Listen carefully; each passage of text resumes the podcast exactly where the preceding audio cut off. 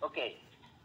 Como se trabaja en Venezuela, debería ser una máquina eh, aproximadamente para seis pacientes. Te explico por qué.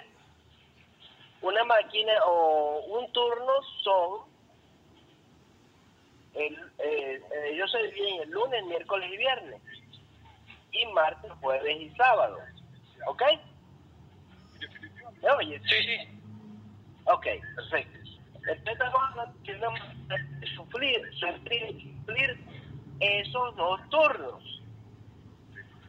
Entonces, ¿qué pasa? Una máquina puede estar atendiendo los lunes, miércoles y viernes a esos tres pacientes en ese turno, lunes, miércoles y viernes.